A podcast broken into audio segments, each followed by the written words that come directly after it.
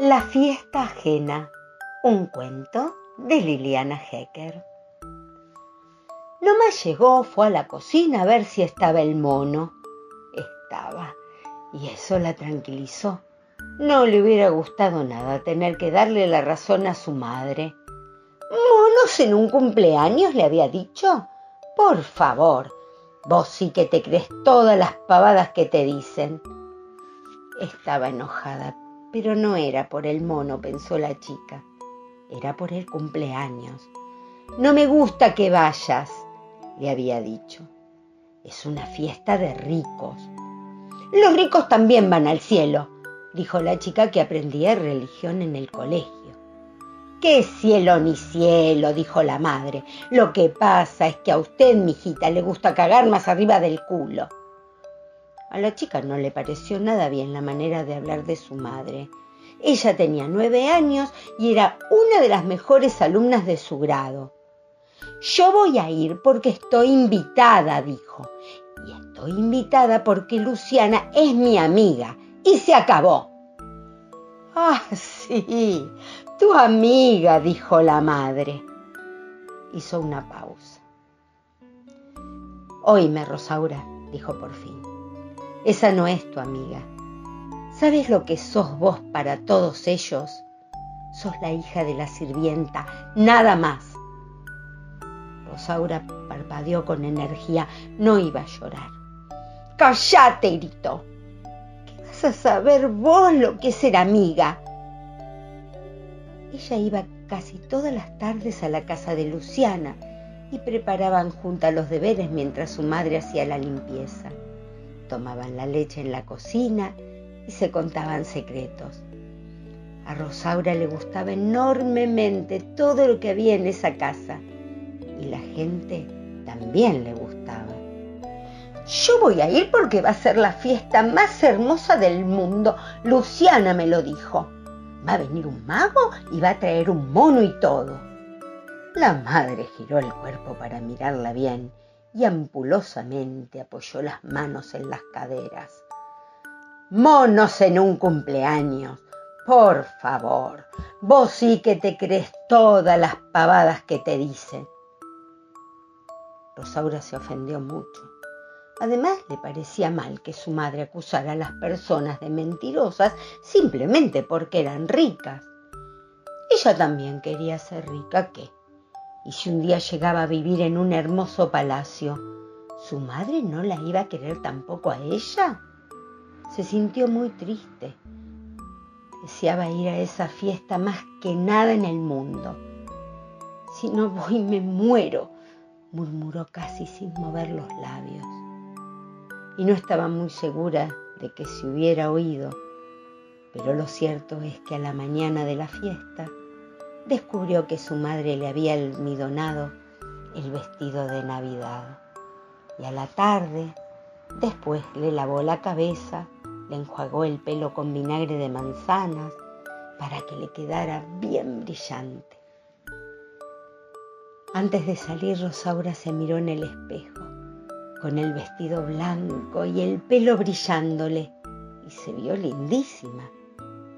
La señora Inés también pareció notarlo. Apenas le, la vio entrar, le dijo, ¡Qué linda estás hoy, Rosaura! Ella con las manos impartió un ligero balanceo a su pollera almidonada. Entró a la fiesta con paso firme. Saludó a Luciana y le preguntó por el mono. Luciana puso cara de conspiradora acercó su cabeza a la oreja de Rosaura. Está en la cocina, pero no se lo digas a nadie porque es un secreto. Rosaura quiso verificarlo. Sigilosamente entró en la cocina y lo vio. Estaba meditando en su jaula. Tan cómico que la chica se quedó un buen rato mirándolo y después cada tanto abandonaba escondidas la fiesta e iba a verlo. Era la única que tenía permiso para entrar en la cocina. La señora Inés se lo había dicho. Vos sí, pero ningún otro. Son muy revoltosos, capaz que rompen algo. Rosaura, en cambio, no rompió nada. Ni siquiera tuvo problemas con la jarra de naranjada cuando la llevó desde la cocina al comedor. La sostuvo con mucho cuidado y no volcó ni una gota. Eso que la señora Inés le había dicho. ¿Te parece que vas a poder con esa jarra tan grande? Y claro que iba a poder. No era de manteca como otras. De manteca era la rubia del moño en la cabeza. Apenas la vio la del moño, le dijo, ¿Y vos quién sos? Soy amiga de Luciana, dijo Rosaura. No, le dijo la del moño, vos no sos amiga de Luciana porque yo soy la prima y conozco a todas sus amigas. Y a vos no te conozco. ¿Y a mí qué me importa? dijo Rosaura. Yo vengo todas las tardes con mi mamá y hacemos los deberes juntas.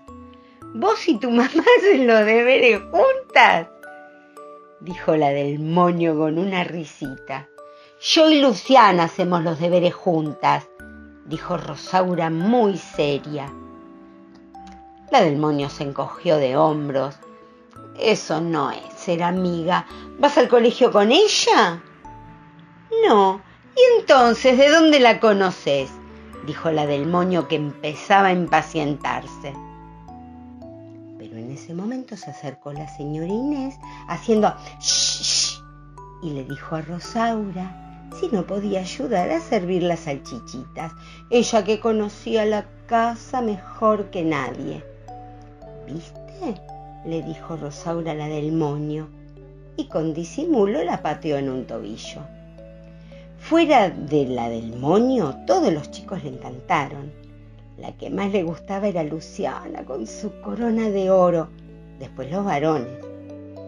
Ella salió primero en la carrera de embolsados y en la mancha agachada nadie la pudo agarrar. Cuando los dividieron en equipos para jugar al delegado, todos los varones pedían a los gritos que la pusieran en su equipo. A Rosaura le pareció que nunca en su vida había sido tan feliz. Pero faltaba lo mejor. Lo mejor vino después que Luciana apagó las velitas. Primero la torta. La señora Inés le había pedido que la ayudara a servir la torta. Y Rosaura se divirtió muchísimo porque todos los chicos se le vinieron encima y le gritaban a mí, a mí. Después de la torta llegó el mago. Era muy flaco y tenía una capa roja. Y era mago de verdad. Desanudaba pañuelos con un solo soplo y enhebraba argollas que no estaban cortadas por ninguna parte. Adivinaba las cartas y el mono era el ayudante. Era muy raro el mago. Al mono lo llamaba socio. A ver, socio, de vuelta la carta, le decía. No se me escape socio, que estamos en horario de trabajo. La prueba final era la más emocionante. Un chico tenía que sostener al mono en brazos y el mago lo iba a hacer desaparecer. ¡Al chico! gritaron todos. ¡Al mono! gritó el mago. Rosaura pensó que esta era la fiesta más divertida del mundo el mago llamó a un gordito, pero el gordito se asustó enseguida y dejó caer al mono. El mago lo levantó con mucho cuidado, le dijo algo en secreto y el mono hizo así con la cabeza. No hay que ser tan timorato, compañero, le dijo el mago al gordito. ¿Qué es timorato? dijo el gordito. El mago giró la cabeza hacia un lado y otro como para comprobar que no había espías. Cagón, dijo. Vaya a sentarse, compañero. Después fue mirando una por una las caras de todos. A Rosaura le palpitaba el corazón. A ver la de los ojos de mora, dijo el mago. Y todos vieron cómo la señalaba ella. No tuvo miedo ni con el mono en brazos, ni cuando el mago hizo desaparecer al mono, ni al final, cuando el mago hizo ondular su capa roja sobre la cabeza de Rosaura. Dijo las palabras mágicas y el mono apareció otra vez ahí, lo más contento entre sus brazos. todos los chicos aplaudieron a rabiar. Y antes de que Rosaura volviera a su asiento, el mago le dijo, Muchas gracias, señorita condesa. Eso le gustó tanto que un rato después, cuando su madre vino a buscarla, fue lo primero que le contó. Yo lo ayudé al mago y el mago me dijo, muchas gracias, señorita condesa. Fue bastante raro, porque hasta ese momento Rosaura había creído que estaba enojada con su madre. Todo el tiempo había pensado que le iba a decir, ¿viste que no era mentira lo del mono? Pero no, estaba contenta, así que le contó lo del mago. Su madre le dio un coscorrón y le dijo, mírenla, la condesa. Pero se veía que también estaba contenta y ahora estaban las dos en el hall porque un momento antes la señora Inés, muy sonriente, había dicho, espérenme un momentito. Ahí la madre pareció preocupada. ¿Qué pasa? le preguntó a Rosaura. ¿Y qué va a pasar? Que fue a buscar los regalos para los que nos vamos. Le señaló al gordito y a una chica de trenzas que también esperaban en el hall al lado de sus madres y le explicó cómo era el asunto de los regalos. Lo sabía bien porque había estado observando a los que se iban antes. Cuando se iba una chica, la señora Inés le regalaba una pulsera. Cuando se iba un chico, le regalaba un yo-yo. A Rosaura le gustaba más el yo-yo porque tenía chispas, pero eso no se lo contó a su madre. Capaz le decía, ¿y entonces por qué no le pedís el yo-yo, pedazo de sonza? Era así su madre. Rosaura no tenía ganas de explicarle que le daba vergüenza ser la única distinta. En cambio le dijo, yo fui la mejor de la fiesta.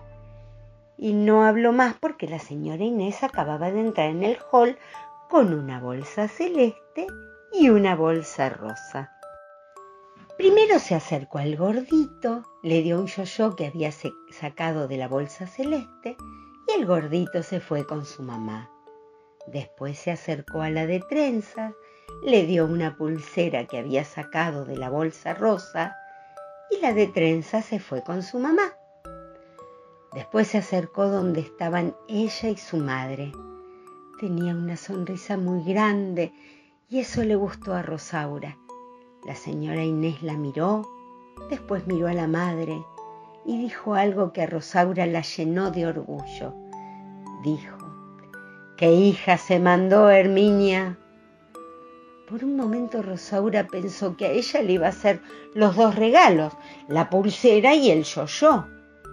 Cuando la señora Inés inició el ademán de buscar algo, ella también inició el movimiento de adelantar el brazo pero no llegó a completar ese movimiento, porque la señora Inés no buscó nada en la bolsa celeste, ni buscó nada en la bolsa rosa. Buscó algo en su cartera. En su mano aparecieron dos billetes. Esto te lo ganaste en buena ley, dijo, extendiendo la mano. Gracias por todo, querida. Ahora Rosaura tenía los brazos muy rígidos pegados al cuerpo y sintió que la mano de su madre se apoyaba sobre su hombro.